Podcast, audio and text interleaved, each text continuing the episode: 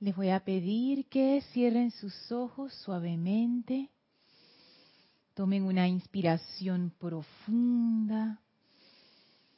Exhalen. Inhalen profundamente. Exhalen. Inhalen profundamente y exhalen soltando toda la tensión del día, soltando toda preocupación. Sientan como toda esa energía pesada sale de ustedes y resbala suavemente a sus pies, entrando a una llama violeta, purificadora y transmutadora, liberadora, que ahora los va envolviendo desde sus pies hacia la cabeza. Visualicen esa llama violeta creciendo a través de sus piernas, a través de su torso, de sus brazos, de su cuello, de su cabeza. Sientan la actividad purificadora de esta llama. Visualicen el color violeta profundo de esta llama. Sientan la radiación de esta llama y conéctense con el centro corazón de esta llama que ahora pasa a través de su vehículo físico, purificándolo y elevándolo. Pasa a través de su vehículo etérico, purificándolo y elevándolo. Pasa a través de su vehículo emocional, purificándolo y elevándolo. Pasa a través de su vehículo mental, purificándolo y elevándolo. Conéctense con la radiación de esta llama y sientan cómo son envueltos en el abrazo violeta de nuestra amada maestra ascendida Kuan Yin. Sientan y visualicen a la amada Kuan Yin entrando dentro de esta llama violeta y sientan como sus conciencias se hacen una con la conciencia de la maestra ascendida Kuan Yin. Visualicen cómo la llama absorbe nuestras conciencias, las unifica, las eleva, las perfecciona, las expande. Siéntanse uno con la amada maestra ascendida Kuan Yin y permitan que su radiación luminosa de misericordia, de paz, de silencio, de paciencia, de compasión, de perdón jubiloso, se vierta en y a través de ustedes como un bálsamo que va sanando toda herida, elevando todo sentimiento, disolviendo todo resentimiento, purificando todo patrón mental destructivo y abriendo nuestra conciencia a la unicidad con la presencia de vida una. Sentimos esa unicidad con la amada Kuan y a través de ella con toda vida. Y vamos a permanecer junto a ella en este estado de conciencia mientras dura esta clase y por todo el tiempo que podamos y querramos sostener este estado de conciencia de perdón y liberación. Tomen ahora una inspiración profunda. Exhalen y abran sus ojos. Bienvenidos a este su espacio Victoria y Ascensión, habitualmente dirigido por nuestra amada hermana Erika Olmos. Este día estaré siendo yo su anfitriona, Lorna Sánchez, ya que Erika está en otros menesteres y tengo el privilegio de cubrirla en este espacio. La magna presencia yo soy en mí, reconoce, saluda y bendice la presencia yo soy en todos y cada uno de ustedes. Gracias Carlos por la cabina, chat y cámara. Gracias a todos ustedes sintonizados a través de internet por Serapis Bay Radio y Serapis Bay Televisión por favor, si lo tienen a bien, pueden hacer sus reportes de sintonía con mucho gusto. Carlos los estará recibiendo, los pueden hacer en cualquier momento de la clase, no importa al inicio o al final o el medio, donde quieran. Em, Recuerden también que estas clases son interactivas, se pueden comunicar con nosotros a través del chat Serapis Bay Radio por Skype. Y si tienes alguna pregunta específica de esta clase de hoy, 7 de diciembre de 2017, me puedes escribir a mi correo electrónico lorna.serapisbay.com. A mí me, encanta cubrir eh, clases de, de mis hermanos que tienen momentums y cualidades que son distintas a mi conciencia. La clase de Erika es una de ellas. Yo admiro mucho a Erika, yo la veo como una de mis hermanas mayores aquí en el, en el grupo, y Erika tiene un momentum muy grande de decretos. Eso es uno de sus, de sus puntos fuertes. Si algunos de ustedes que han venido a Panamá han visto a, a Erika oficiando, saben que eso es así. Y yo quisiera aprovechar ese momentum que ella tiene en este espacio y el momentum que ella tiene como ser para traer hoy una consideración con respecto a un decreto que está en el libro de ceremonial, en el volumen 1, el que es violeta, en la página 121, que se llama Júbilo del Perdón. Este decreto es un decreto hermoso, fabuloso, y también siento yo que es un decreto que tiene eh, mucha riqueza. Los decretos, me ha pasado con algunos de ellos, después de que uno lleva haciéndolos ya un tiempo y uno va haciendo una relación individual con un decreto, por ejemplo, un decreto que uno siempre haga en un ceremonial o como parte de su aplicación diaria, ese decreto va generando un momentum dentro de nuestras vidas.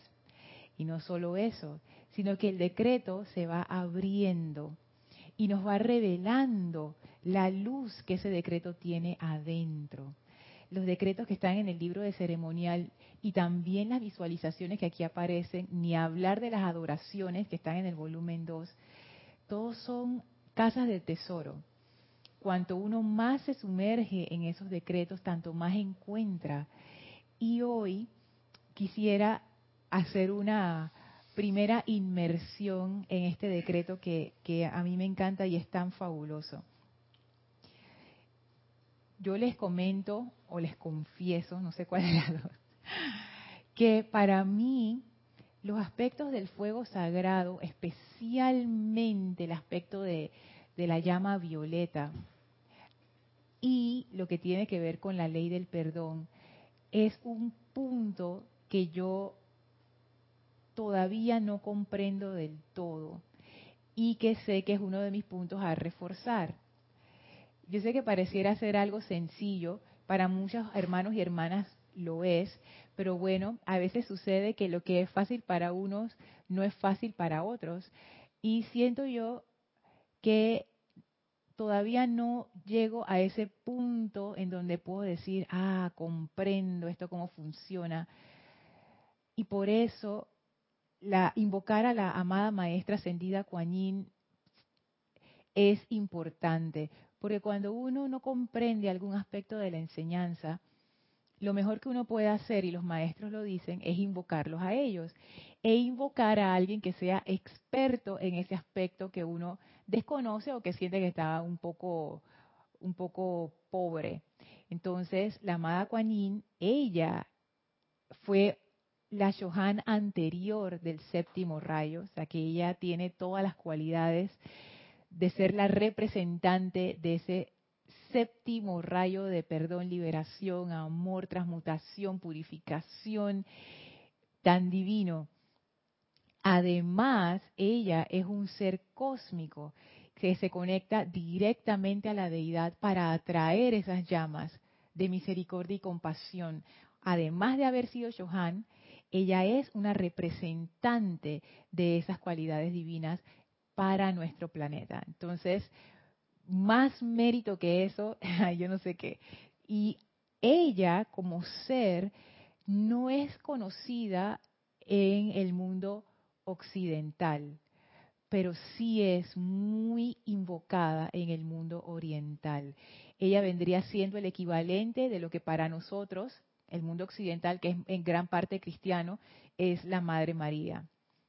Y el mundo oriental hay templos, estatuas, eh, sitios, en, uno, ve estatuas de ellas en parques, en lugares públicos, doquiera que sea, porque ella encarna esa parte de la energía de amor divino, que puede estar encarnada no solamente en un aspecto femenino, sino en un aspecto masculino también. Ella es un ser definitivamente especial. Y les voy a hacer el, decreto, el júbilo del perdón, que está en la página 121, pero que lo pueden encontrar en sus libros. Dice así, oh Padre de toda luz y Madre de todo amor, invocamos ahora a su hija de misericordia y compasión, la amada Lady Kuan para que inunde nuestros seres con la experiencia jubilosa del perdón al perdonar, dejamos ir todos los efectos de las energías mal utilizadas que infringen nuestras vidas, la ignorancia, la confusión y el dolor de este mundo. Hemos venido a liberarlas a punta de amor y así lo haremos. Ahora este es el centro corazón de nuestra existencia, el júbilo de perdonar la vida a medida que entra en mi conciencia, liberándola dentro de una vibración superior, con los dones del fuego sagrado que tú nos has dado en custodia tan libremente. Vivimos en el abrazo violeta de nuestra santa hermana Kuan y yo soy el júbilo del perdón, yo soy el júbilo del perdón, yo soy el júbilo del perdón, que así sea, amado yo soy. Ay, este decreto tan, tan bello y tan hermoso, me encanta. Él tiene una segunda parte que se puede hacer incluso rítmicamente en donde uno hace esas invocaciones al fuego violeta, pero yo quería considerar con ustedes esta primera parte. Y empezamos por saber quién es la amada Kuan Fíjense que encontré algo bello en el diario de Kuan en la página 43, ah, en la página 40, donde se habla del servicio que ella presta. La señora maestra Ah, voy a empezar desde arriba, donde se habla del templo de la misericordia, porque ella también es jerarca de un templo aquí en el, en el, planeta Tierra, que los templos son focos en donde se concentran radiaciones específicas de los diferentes rayos. Y ella es la jerarca del templo de la misericordia. Entonces dice así, página 40, el bello templo de la misericordia, alrededor del cual hay doce templos más pequeños, está ubicado en los éteres, cerca de Pekín, China. Este es el foco de la llama de la misericordia y compasión para la tierra y sus evoluciones. La señora maestra, bien conocida en Oriente como Kuan diosa de la misericordia y el amor, magnetiza la llama de la misericordia y compasión desde el propio corazón de Dios al interior de la atmósfera baja de la tierra, donde las aflicciones de alma, mente y cuerpo se experimentan temporalmente. En eras atrás, la amada Kuan era bien conocida a mucha gente de la tierra, que al estar consciente de los tremendos regalos de su llama de misericordia, la cual podía ser suya con tan solo aceptarla, a menudo acudían a su templo para recibir asistencia con la transmutación de sus propios karmas destructivos, así como también el de sus seres queridos. Imagínense ese gran poder y gran servicio de la amada Kuan Me encanta en la descripción como dice que a las personas que eran gente común y corriente como nosotros, al estar conscientes de los tremendos regalos de su llama de misericordia, y entonces aquí hace una, una nota, la cual podía ser suya con tan solo aceptarla, y he ahí la clave de la misericordia, que la misericordia requiere ser aceptada. Y una vez que es aceptada, ella puede dar este servicio, que consiste en la transmutación de nuestros propios karmas destructivos, así como también el de nuestros seres queridos. La transmutación de la energía destructiva siempre ha sido un punto álgido, porque eso, eso ha existido, esa pregunta siempre se hace, que si uno puede pedir por la transmutación de karma destructivo de otras personas o de otras condiciones o situaciones, o si uno solamente puede pedir por uno mismo para no interferir con el libre albedrío de otros, etcétera, etcétera. Pero en el caso de la amada Maestra Ascendida Kuan ella nos presenta esa llama de la misericordia y nos da libertad en su uso. La podemos usar para transmutar cualquier situación discordante que observemos, no solamente en nuestras vidas, sino en las vidas de otros y en otras situaciones que tengan o no que ver con nosotros. Y me parece que es por la conciencia que trae la llama de la misericordia. La llama de la misericordia no es una llama de lástima. Y eso es una diferencia que hace la amada Kuan que es muy importante. No es una llama que uno invoca cuando uno ve a otra persona pasándola mal y uno dice, ay, pobrecito, mírala, mírala cómo está, voy a invocar la llama de la misericordia y la compasión para ti. Fíjense que eso no es. De hecho, ella tiene una, un discurso en donde ella habla de esa diferencia. Esto está en la página 16. Y dice así, me gustaría traer esto a la atención de ustedes hoy, debido a que la compasión es una cualidad positiva, la lástima es una cualidad negativa. O sea que la compasión al ser positiva es algo que se irradia, no se contagia de lo externo, sino que va del corazón, de la conciencia de uno hacia afuera. Es como, como cuando eh, hay una situación que requiere alegría y uno se convierte en ese foco de alegría, uno está irradiando allí, versus el aspecto negativo que sería yo me contagio de la tristeza y entonces me convierto en parte del problema. Sigue diciendo la amada Kuan estas dos cualidades son opuestos exactos. Tal cual les ha dicho el maestro Saint Germain, la lástima constituye un acuerdo o componenda con la imperfección. ¿Qué quiere decir el maestro con esto? Pues que tu fuerza vital, fluyendo a través del cordón de plata desde tu presencia, abalanzándose sin control y adheriéndose a personas acongojadas, inmediatamente asume la cualidad de esa zozobra de esta manera, en vez de ayudar a esa persona, la recargas aún más con la misma cualidad de esta energía infeliz al volver tu atención y tu lástima, tu energía calificada, hacia ella.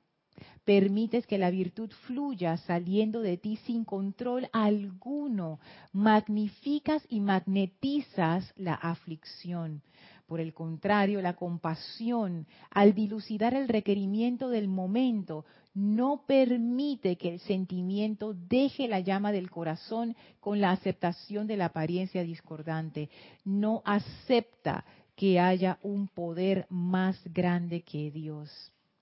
Esta, esto es una de, mis frases favoritas de la enseñanza. Aquí la amada más ascendida Kuan Yin nos explica qué es la compasión.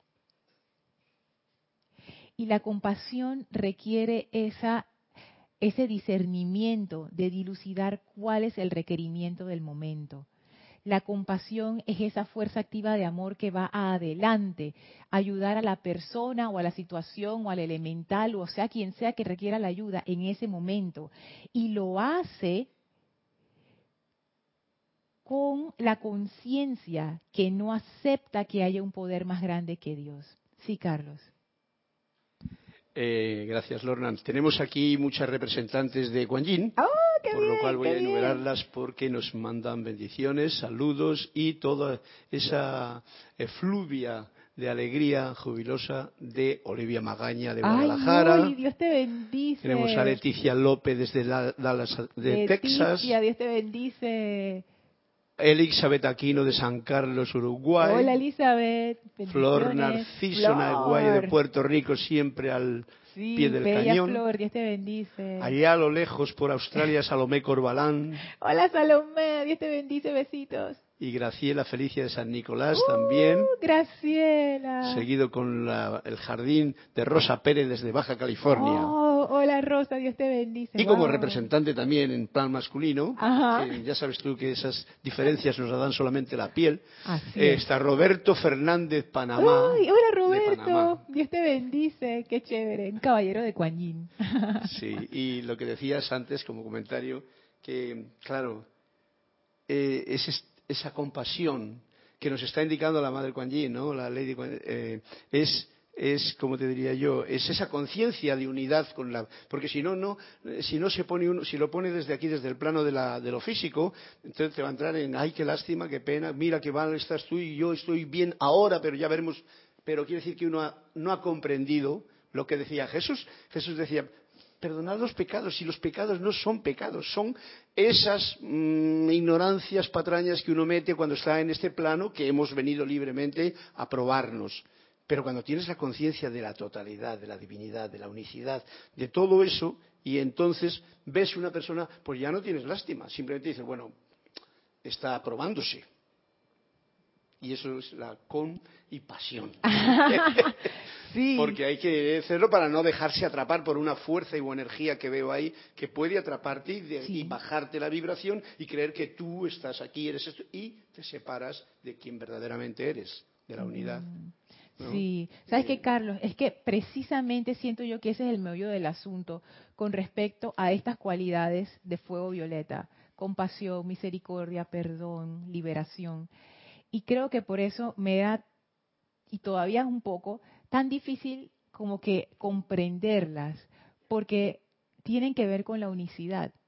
Es que esa es la conciencia, es la raíz de esas cualidades. Para poderlas ejercer con control, como dice acá la, maestra ascendida Kuan Permites que la virtud fluya saliendo de ti sin control alguno, que eso es cuando uno no tiene esa conciencia, cuando uno queda entrampado en la cuestión externa, cuando uno no está en unicidad cuando uno no, todavía no hemos comprendido bien eso como así que es, entonces nos enredamos con la parte externa y no somos esos canales positivos de esa energía que va a dar la asistencia. Siento yo que eso tiene mucho que ver. Por ejemplo, esto es un es, es un ejercicio que yo estaba haciendo ya hace algún tiempo y me ha funcionado bastante bien que es reconocer a esa presencia yo soy ahí donde esté. Por ejemplo, voy a tomar un vaso de agua. Antes yo lo que hacía era que bendecía ese vaso de agua, como decía la amada Madre María, y decía, amada presencia de Dios, yo soy, bendice esta sustancia agua con tus cualidades, ta, ta, ta, ta, ta, ta. Pero ahora yo lo que digo es, Magna presencia de vida una, te reconozco en esta sustancia. Manifiesta tu máxima perfección para que cuando seamos uno, expandamos aún más esa perfección. Entonces ahí eso me ha ayudado a mí a sentir esa unicidad. Que como tú decías que estaba en la forma, yo he podido empezar a sentir unicidad, por ejemplo, entre lo que me voy a tomar y yo sabiendo que en realidad lo que me voy a tomar es la presencia. Yo soy la presencia y todo es la presencia. Reconozco a la presencia de vida en ti, reconozco la presencia de vida aquí. Lo he experimentado también con situaciones que son discordantes. Y magna presencia de vida, una, te reconozco en esta situación y exijo que manifiestes tu perfección. Y fíjense que el giro del sentimiento, por lo menos que a mí me genera eso, y cada quien encontrará su forma de hacerlo, porque no, no es que ah, mi forma de hacerlo es la forma, no, es cada uno necesita encontrar esa manera de empezar a, a construir ese puente a la unicidad. Cuando yo logro tocar ese sentimiento, todo cambia. Y yo lo que siento, ¿saben qué es? Júbilo, que es lo que invoca este decreto que leí al inicio. Por eso yo no entendía cómo el, el, perdón podía ser algo jubiloso. Y lo empecé a comprender desde este punto de vista.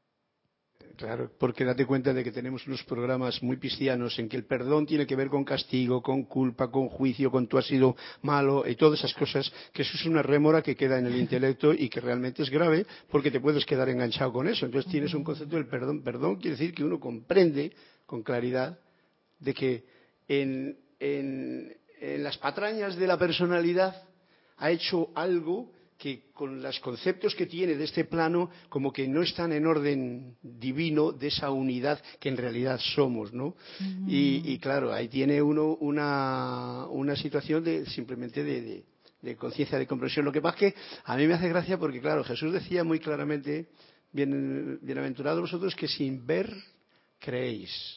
Pues cuando, cuando nos dice San Germain el amado en, Misterios de Velados, vosotros que habéis visto ya la presencia, o sea, cuando has visto ya el otro plano, entonces lo tienes como más fácil. Cuando el Tomás mete la mano dentro de la llaga, dice, eh, oye, eres tú, ¿no? Pero nosotros estamos en esta otra situación. Tienes que poner esa voluntad constante para buscarte la forma de saber que el cuerpo de la totalidad de la divinidad, de la esencia de la luz, es todo que vibra más bajo como ese vaso de agua, pero tú ya lo reconoces por tu, por tu trabajo interno con eso. Y entonces ya dices, ah, estoy tomándome esa parte. Y entonces ya esa unicidad se, se nota con más, con más, em, con más sensibilidad en todo, ¿no? Pero es un, es un ejercicio que es necesario hacer mientras estemos aquí en el mundo de la forma, Así yo. Porque se le puede olvidar por cualquier avalancha de, de cosas y cualquier programa que tengas tú por ahí pendiente. Es que como todo, es práctica. Y precisamente porque uno tiene todas esas programaciones, es necesario hacerlo, hacerlo, hacerlo, hacerlo, hasta que ya se convierte en parte de tu conciencia natural y uno empiece a ver la unicidad de manera natural en todas las situaciones. Yo, tengo en la clase últimamente un juego que me estoy inventando y, le comunico, que es el de eh, considerar la vida como una respiración, ¿no? Inhalo, y yo en esa inhalación me digo a mí mismo, yo elijo amar o elijo el amor. Ah. Cuando me detengo, estoy más que nunca en el yo soy, estoy en la totalidad. Y luego, pues bueno, ya suelto otra vez porque hay que soltar para volver otra vez. A tal. Entonces, cualquier marrumancia de la mente y tal cambia y te da eso, el júbilo y el contento de decir, por un momento sé cuál es el truco de, de, estar en el ahora. Ajá, sí. De sentir el ahora, de no quedarte enganchado con lo de aquí, que eso pertenece al plano de nuestras creaciones. Sí, sabes que, que eso me recuerda al amado Serapis, que él dice que en Luxor nadie le da a uno un curso de instrucción, que se espera que uno mismo asuma su propia disciplina. Y al inicio yo pensaba que, bueno, esa disciplina era algo así muy intenso, no sé, como hacer algo así tan grande o unos látigos, andar descalzo por ahí, o sea, yo no sé. Pero ahora me doy cuenta que no, es que tú te inventas tus propios ejercicios, tú escoges tus propios decretos de, los, libros o, o las visualizaciones, o sea, tú te armas tu propia aplicación de acuerdo a las cosas que tú quieres desarrollar y transmutar también y cada quien asume su propio camino y va logrando resultados. Entonces, el camino, por supuesto, es, es individual y yo siento que el amado Serapis, al ser él el constructor de puentes, nosotros también estamos llamados a ser esos constructores de nuestro propio puente interno. Porque si bien los maestros dan la asistencia, oye, el que tiene que poner la mano de obra es uno mismo porque, el, porque la, sustancia de la cual se construye ese puente soy yo y eres tú. Sí, tenemos un comentario de Graciela Felicia San Nicolás que dice, Dios te bendice, Lorna, y a todos, hermanos. Bendiciones, Graciela. Creo que la misericordia se da cuando no interponemos juicio ante la situación o persona. En la lástima está implícito ese juicio humano. Oh, sí, totalmente. Y sabes qué, Graciela, gracias por traer eso, porque la, el aspecto de la amada Kuan que ella encarna, bueno, ella encarna tantos aspectos, ella es como un mundo gigantesco de, de, maravillas, pero una como de sus cualidades más fuertes es la cualidad de la misericordia y la cualidad de la compasión. Y quizás ya me estoy poniendo disque un poco intelectual, pero igual me gustaría hacer como una diferenciación, porque hay veces que yo lo veo como lo mismo, pero si los maestros hacen la diferencia, puede que no sea lo mismo. Así que vamos a experimentar a, ver qué, qué tal. Fíjate que la compasión, cuando ella habla de compasión versus lástima, que también se puede hacer esa comparación con la misericordia, pienso que es completamente válido. Yo siento que la compasión es esa acción del corazón a ayudar sinceramente a alguien sin lo que tú dijiste, claro, sin ese juicio o condenación, porque ese juicio y condenación no existe cuando uno no acepta que haya un poder más grande que Dios. Esta frase que puede resultar así como poética o, demasiado abstracta, no sé, realmente lo que significa es que, oye, tú has comprendido de alguna manera, aunque sea intelectual, no importa, ahí está la presencia de vida una. Y ya, esa es la presencia de vida una. Ah, no, que tienes un montón de marrumancias y de lo que tú decías, Carlos, de sus programaciones y de sus cosas, de sus necesidades y tal.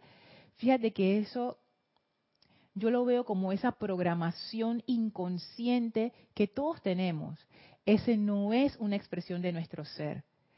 Eso es simplemente la expresión de la programación que hemos recibido a lo largo de centurias y que hemos aceptado. Eso no tiene sustancia. Uno ve a través de ese disfraz cuando uno está ejerciendo la compasión, totalmente. Y la misericordia, eso está en, boletines, no recuerdo ahora mismo en cuál, creo que el 4. La, la maestra ascendida Kuan Yin, ella dice que la misericordia es más bondad de lo que la ley requiere. Y entonces ahí yo veo ese aspecto. Cuando uno entra con, eh, cuando uno está lidiando con alguien que está necio, o, que la situación se pone difícil, es como que la buena voluntad que uno tiene se, baja y uno quiere como que, ¡ah! pero la misericordia es nuevamente regresar a la unicidad y darte cuenta, tú no estás lidiando con esa parte humana, tú lo que estás es con la presencia de vida una y la estás invocando a la acción. Eso te da de alguna manera júbilo te da paciencia, tú ves las cosas diferentes, no lo ves como un ataque, lo ves como una oportunidad para dar asistencia sin caer en esa arrogancia que te da la lástima de que, ah, yo te voy a ayudar. No. Y es que, es, ¿sabes que es complicado hablar de esto? Fíjate. Porque realmente estas son cosas que, que hay que experimentar y sumergirse en ellas para poder comprender el estado de conciencia que uno necesita para ser compasivo y para ser misericordioso.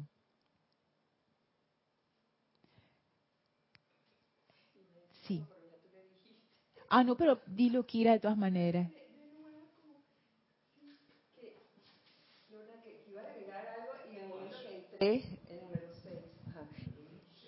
Sí, gracias. Que iba a agregar algo, Lorna, pero en el momento que entré aquí al salón, lo estabas diciendo y me hizo gracia que el, el hecho de que, de que a veces confundimos lástima con misericordia fácilmente, pero yo creo que una clave te la da en qué, qué realmente tú sientes hacia la persona a quien le estás prodigando supuestamente la misericordia. Si tú piensas de que, ay, pobrecita que le estoy haciendo un favor, hay como un complejo de superioridad allí. Hay un, quizás bien escondido, un pensar y un sentir de que yo soy mejor que tú, así que este, no, no, no te voy a, dañar, no te voy a hacer nada porque yo soy mejor que tú. E, es ese pensamiento y sentimiento también, ¿no? Sí, mm. totalmente. Y ahí hemos caído en la trampa. Cocha, y es bien sutil. Uh, sí, uh, bastante sutil. Y ahí uno cae en la trampa de la separatividad. Exactamente. Porque no estamos comprendiendo lo que está ocurriendo. Y yo siento que esto es, muy, muy de este, de este decreto, cuando, cuando dice, para que inunde nuestros seres con la experiencia jubilosa, del perdón. La experiencia jubilosa del perdón. Esto es algo que está a nivel de la experimentación, pero desde de tu propio ser yo no creo que esto se pueda comprender sin haber experimentado esa unicidad que en realidad es, es con la conciencia de amor y de buena voluntad. Porque de ahí parte, siento yo, ese deseo, y ese deseo de, de servir para algo, pues. Al revés, o sea, no es que, ah, yo te estoy ayudando a ti, sino que, hey, gracias por la oportunidad de dar y de estar aquí contigo y de compartir contigo este momento. Es, es totalmente distinto. Fíjense que cuando, porque todos tenemos nuestros momentos en que hemos llegado a esas cúspides, porque a veces uno llega en la meditación o en alguna situación en donde uno ha hecho la invocación, hay veces que uno puede hacer como el clic, el cambio de conciencia y en vez de ver la situación como un ataque o como algo desagradable que se está dando, cuando uno hace ese cambio de conciencia al cambio este de la unicidad y del amor, todo se ve distinto. Ya no se ve como un ataque, se ve como una experiencia. No hay drama, no hay peso.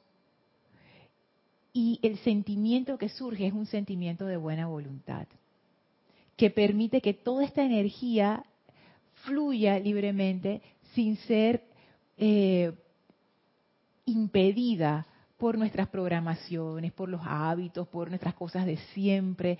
Es, como si tú abrieras un canal desde el corazón directo hacia la situación o la otra persona.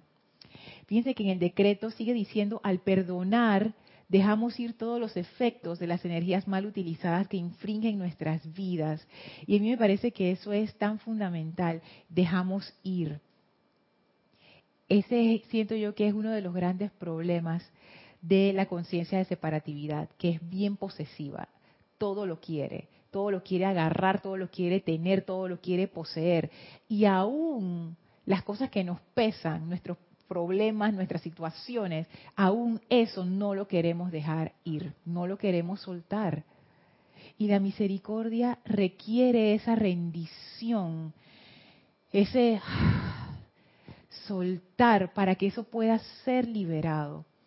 Yo me pongo a, reflexionar, eh, por lo menos en, en mi vida, cuántas veces yo he estado aferrada a una situación o a una condición, por supuesto, sin darme cuenta de que eso es así.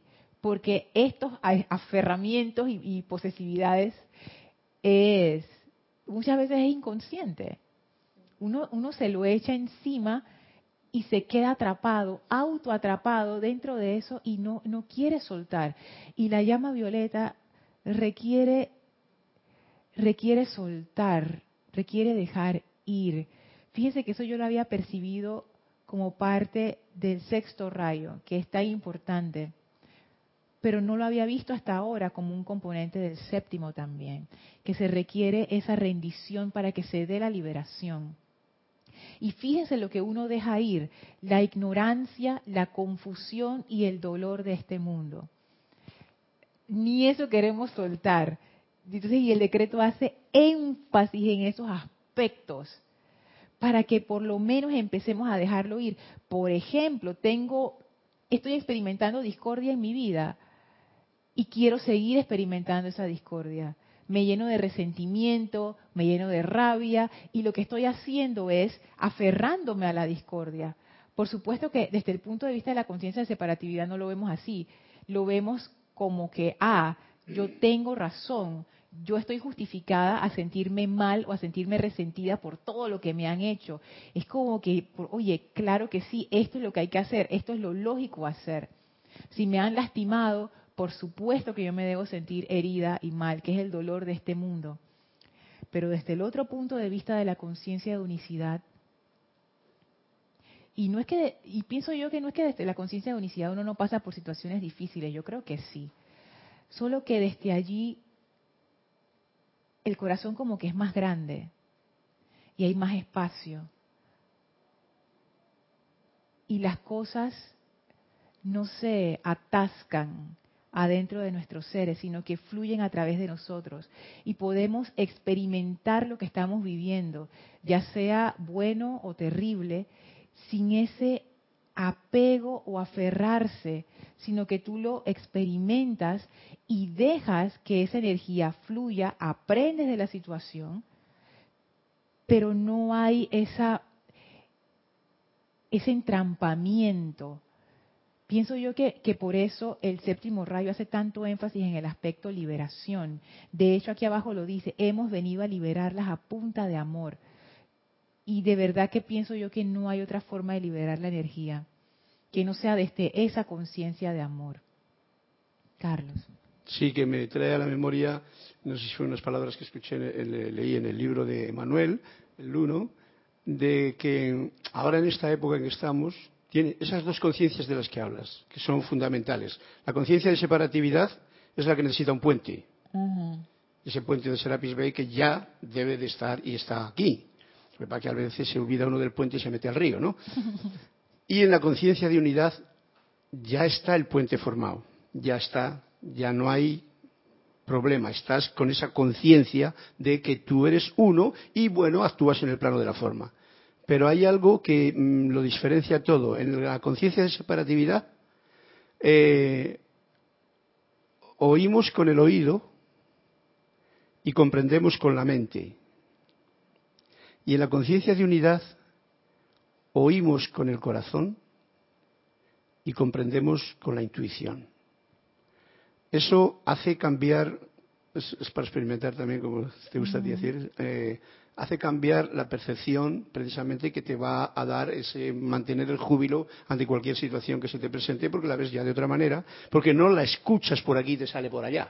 La escuchas por aquí y aquí hace su trabajito fino. En el corazón. El oído, que sea el corazón. Esto es para la música muy importante, oír con el corazón, no con el oído y, también y luego pues utilizar la intuición en ese sentido que no es simplemente la mente porque la mente está cargada de cachivaches mentales conceptos pasados y entonces uno se queda entrampado con formas de palabras que hemos visto que nos indican algo diferente que tiene un sentido que ya no es el de la edad en que estamos viviendo ahora entonces la intuición y el corazón como oído y comprensión es una herramienta de trabajo en la en la conciencia de unicidad, de unidad, donde ya no hay miedo. Ajá.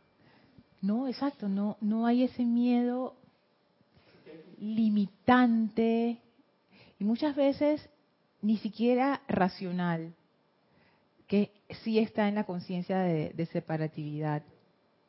Fíjense que yo estaba pensando, bueno, ¿qué ejemplo pudiera ser? Y quizás en algún momento, porque uno tiene días así, uno tiene días en donde uno dice que se levanta con el pie izquierdo, o sea, que se levantas y que mal, y desde que te levantaste de la cama todo está mal, te salió mal el desayuno, te quedó mal la corbata o el traje o el peinado, saliste a la calle, el carro no arrancaba, ay, ya la vida, se te olvidó el pasaje, ay, no puedo tomar transporte público, va mal.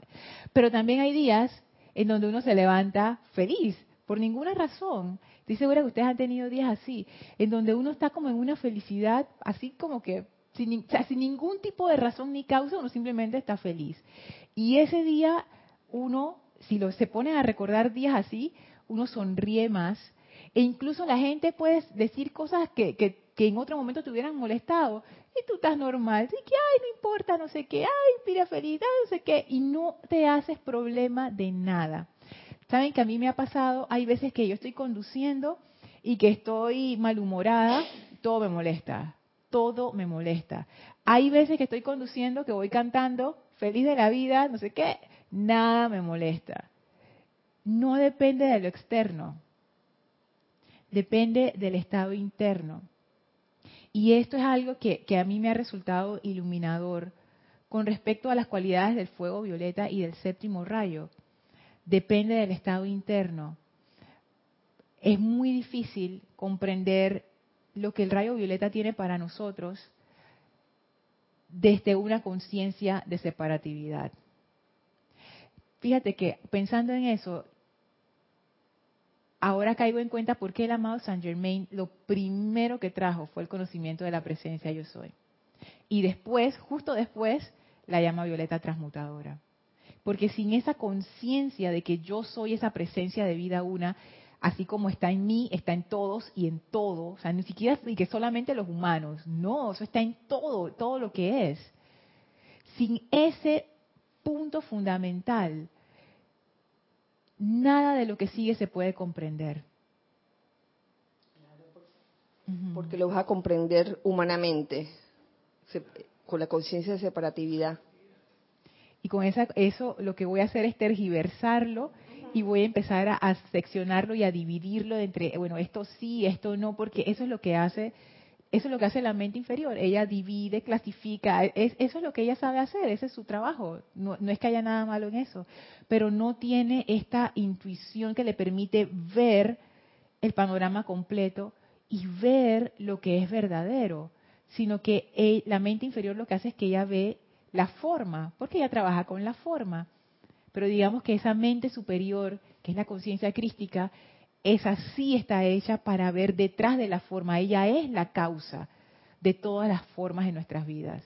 Entonces, es, es ese cambio de conciencia de la realización de la presencia yo soy. Me doy cuenta en este momento ahora precisamente que definitivamente es necesario para entrar al fuego violeta.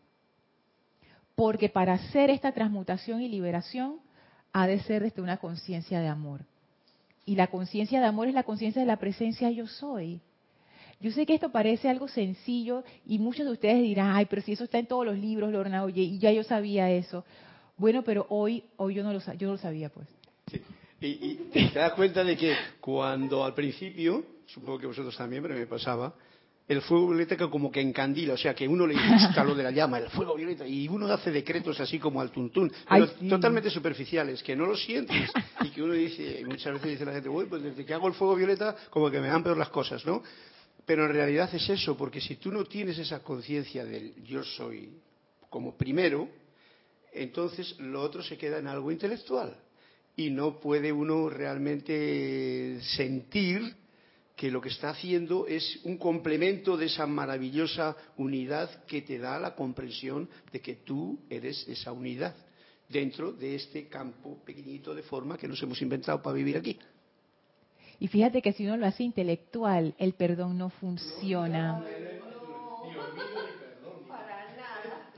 No funciona. Sí. Puedes intentarlo, pero las situaciones se te van a repetir una y otra vez. Sí, sí. La, vida, la vida te está diciendo que, ay, así no es, hasta que aprendes cómo hacerlo, ¿no? Así es. El perdón no funciona. Si se hace solamente intelectual y superficial. Yo también hice esos decretos superficiales de, de llama violeta esperando a que se diera un milagro o algo así. Pero es que no hay milagro, lo que hay es la realización de la presencia dentro. Y cuando uno tiene esa realización, la cuestión se da, fluye. Por eso es tan importante la constancia en todo esto, porque nos ha llevado a comprender, y cada día, yo lo siento así, te lleva a comprender más algo que no es fácil de explicar, porque es una cuestión de comprensión, que es una comprensión de que tú lo sientes o no lo sientes. Y que puede haber un día que lo sientes, si te has levantado con ese... y otro día que se te queda más seca la cosa, ¿no? Pero el trabajo constante gracias a las enseñanzas de, los maestros y de todo esto te hace que uno vaya arreglando la red mental y sintiendo todo esto y entonces qué bien poder llegar a comprenderlo. Y cuanto antes mejor porque cuanto alguien lo comprende digamos que eso es como la historia del mono. Cuando alguien lo comprende los demás como que lo van a repetir más fácilmente. Y en eso yo creo. Está interesante. Yo también lo creo que claro porque los maestros dicen que la conciencia de la humanidad es una sola. Y si hay alguien que lo comprende ya eso abre la puerta para que todos los demás lo comprendan mucho más fácil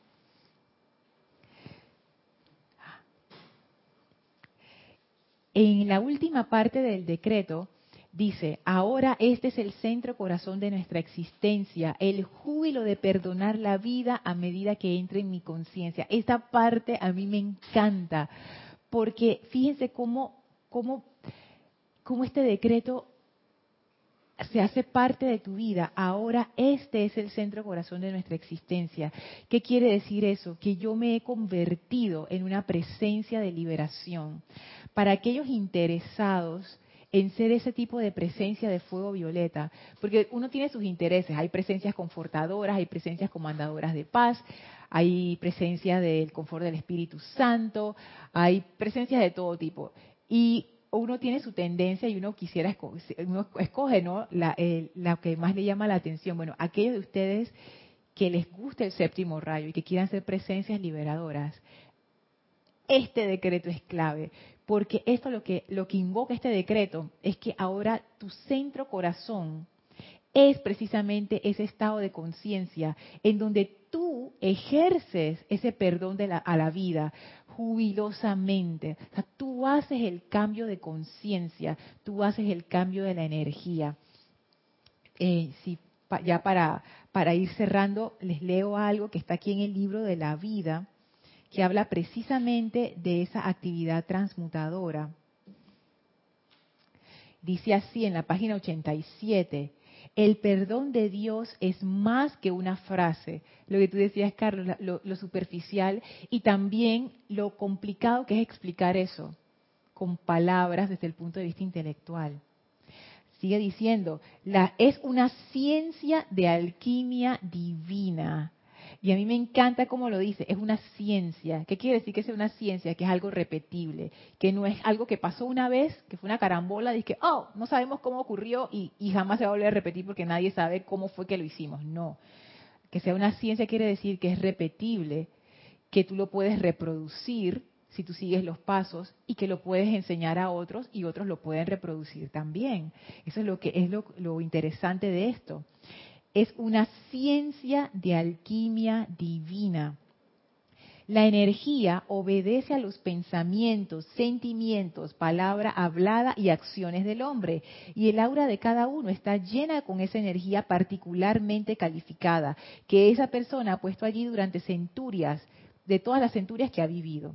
Cuando un individuo invoca la ley del perdón y utiliza el fuego violeta, se conecta con la ya calificada energía de la presencia yo soy universal, así como con los seres divinos que han preparado dicho poder sublimador para una ocasión como esa. Acepten nuevamente la aceptación, el poder de este fuego violeta para efectivamente transmutar y elevar las energías de los cuerpos inferiores. Y mediante esfuerzos constantes, los resultados le probarán a la conciencia externa la eficacia de este fuego violeta para transmutar, y escuchen lo que dice, de forma indolora y armoniosa, esta energía que de otra manera resultaría de lo más angustiosa o sea, es que nos ponen tan, como la decisión es, está en nuestras manos. Uno puede transmutar la energía mediante el sufrimiento, mediante la enfermedad, claro que sí. Esas son las formas normales de transmutación. Mediante una mala experiencia, uh, sí. Lo, el sufrimiento es una buena maestra, es buenísima maestra. Sí, a mí me ha enseñado muchísimas cosas. Lo malo con ella es que uno como que no le entiende al inicio. Entonces uno repite y repite y repite y repite hasta que eventualmente uno dice, ah, creo que entiendo qué está ocurriendo aquí. El fuego violeta es la otra opción. En esta otra opción yo igual voy a enfrentar mi energía discordante. Oye, yo la califiqué destructivamente, eso tiene que regresar a mí y va a regresar a mí. En ambos casos yo igual enfrento la energía discordante, pero en un caso yo lo enfrento con mi conciencia de separatividad y en el otro caso yo lo enfrento con la conciencia de unicidad, la conciencia de amor.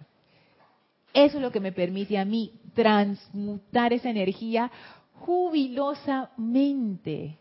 Fíjate tú que al enfrentar eh, cualquiera de esas situaciones con la energía del amor, con la energía de la unicidad, tú sabes que la presencia no ve nada malo ahí. Es una creación nuestra, de un fantasma que nosotros hemos creado y que nos hace daño porque creemos que es que tiene una validez. Cualquier cosa que nos hace sufrir, cualquier situación que estamos ahí porque estás en la conciencia de, de, dualidad. Pero ya en la conciencia de unidad ¿Cómo vas a poder, si ya lo tenemos bien claro y yo lo confío así, ¿no? La presencia no ven mal en nada. Si dices, si yo soy esa presencia y he venido aquí a probarme y estoy pasando por este, por este eh, caminito con pinchos porque los he puesto yo encima. Ajá. y lo comprendes. Y entonces, estando en este plano, no yéndose a ninguna otra historia, ¿no? Sino aquí lo comprendes. porque es así, y fíjate tú qué sencillo. Entonces el perdón, eso que podría ser una cosa de, de latigazo, como antiguamente, pues se convierte en una cosa que, ¿qué, cosa, no? Qué júbilo te da. Exacto. Y me encanta porque La amada Palas Atenea decía, ah, cuando ustedes enfrentan una situación difícil, no se la tienen que aguantar. Pamplinas, decía ella, invoquen, que eso es precisamente lo que hace esa llama violeta. Por eso que ahora yo em, comprendo por qué esos seres son tan jubilosos. Porque tú enfrentas una situación discordante que no te gusta y tú en vez de quedar debajo de la situación sumergido y ahogándote, tú haces todo lo contrario, porque la conciencia de amor es una conciencia poderosa. Como es la vibración más alta, toda la energía tiene que obedecer esa vibración. No hay, forma que no lo obedezca. Entonces tú lo que haces es que invocas esa ley de amor y tú le dices a esa energía discordante, reconozco la presencia de vida en ti y exijo que manifiestes esa perfección que tú eres. Esa discordia no lleva un chance. Tiene que, tiene que obedecer tu comando. Que si tu comando proviene del amor, esa energía va a, que, va a recalificarse con amor. Y entonces, ¿dónde quedó la discordia? No, se fue porque era parte de la forma. La energía sigue siendo el cuerpo de Dios, eso no cambia, sea cual sea el disfraz que se ponga. Nosotros tenemos esa, esa propiedad de quitarle el disfraz a esa energía y cambiarlo como nosotros querramos. Ese es el poder de la transmutación y es un poder consciente y es un, es un ejercicio consciente de amor. Y en realidad lo que uno requiere es aceptar esa conciencia de unicidad para poder ejercer he visto, Lorna, desde el punto de vista sencillo, es luz y sombra. La sombra la creamos nosotros, la luz la puedes derramar o te puedes quedar sin hacer nada. Y entonces la sombra crece la sombra no tiene ningún problema porque si tú iluminas pues no, hay, sombra. Exactamente. Y, es, como, comprenderlo como metérselo ahí adentro en la conciencia. Pero fíjate que cuanto uno más lo hace tanto más lo comprende. Sí se puede sí se puede. Así es que bueno eh, muchísimas gracias por por estar en esta clase. Espero que vivamos todos, como dice el decreto aquí al final, dentro del abrazo violeta de nuestra amada hermana, Fíjense cómo, cómo lo dice aquí, hermana Juanín. Sí.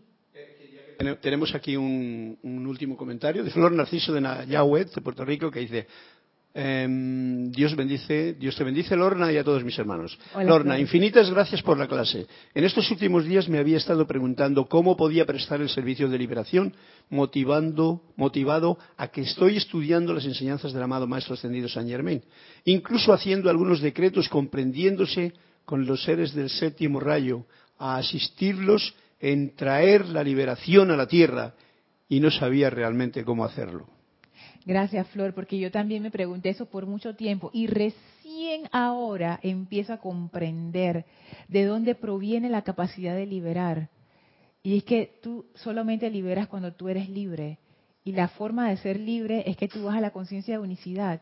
Y desde esa conciencia, Flor, yo te digo, en las veces que he podido experimentarla, es como si tú entraras en una onda de buena voluntad. Realmente es lo, es lo más cercano, la forma más cercana que yo lo puedo explicar con palabras. Si alguna vez tú has sentido buena voluntad hacia alguien o hacia algo, es ese sentimiento. Y eso es un poder de amor y eso lo puede todo. Desde ahí, mira, es realmente es el júbilo. Es el júbilo. Wow, yo me imagino, Flor, cuando entremos en esa conciencia de unicidad, la, el foco irradiante de júbilo en la que nos vamos a convertir. Y todos aquellos que entremos a esa conciencia de unicidad, va a ser espectacular. Eso realmente es lo que va a cambiar la conciencia de la humanidad. No más palabras, sino la irradiación de esas cualidades, que es puro fuego sagrado a través de nosotros y de nuestras conciencias. Gracias Flor por el comentario y gracias a todos los que escucharon esta clase, ya sea hoy o en diferido. Muchísimas gracias. Si, me quieren escribir a preguntarme algo más al respecto, con mucho gusto me, lo pueden hacer a mi correo lorna.serapisbay.com. Deseo para todos ustedes las bendiciones de la amada Maestra Ascendida Kuan que se manifieste ese júbilo y conciencia de unicidad en sus vidas para convertirlos en focos irradiantes de la llama violeta del perdón y la liberación. Muchas gracias.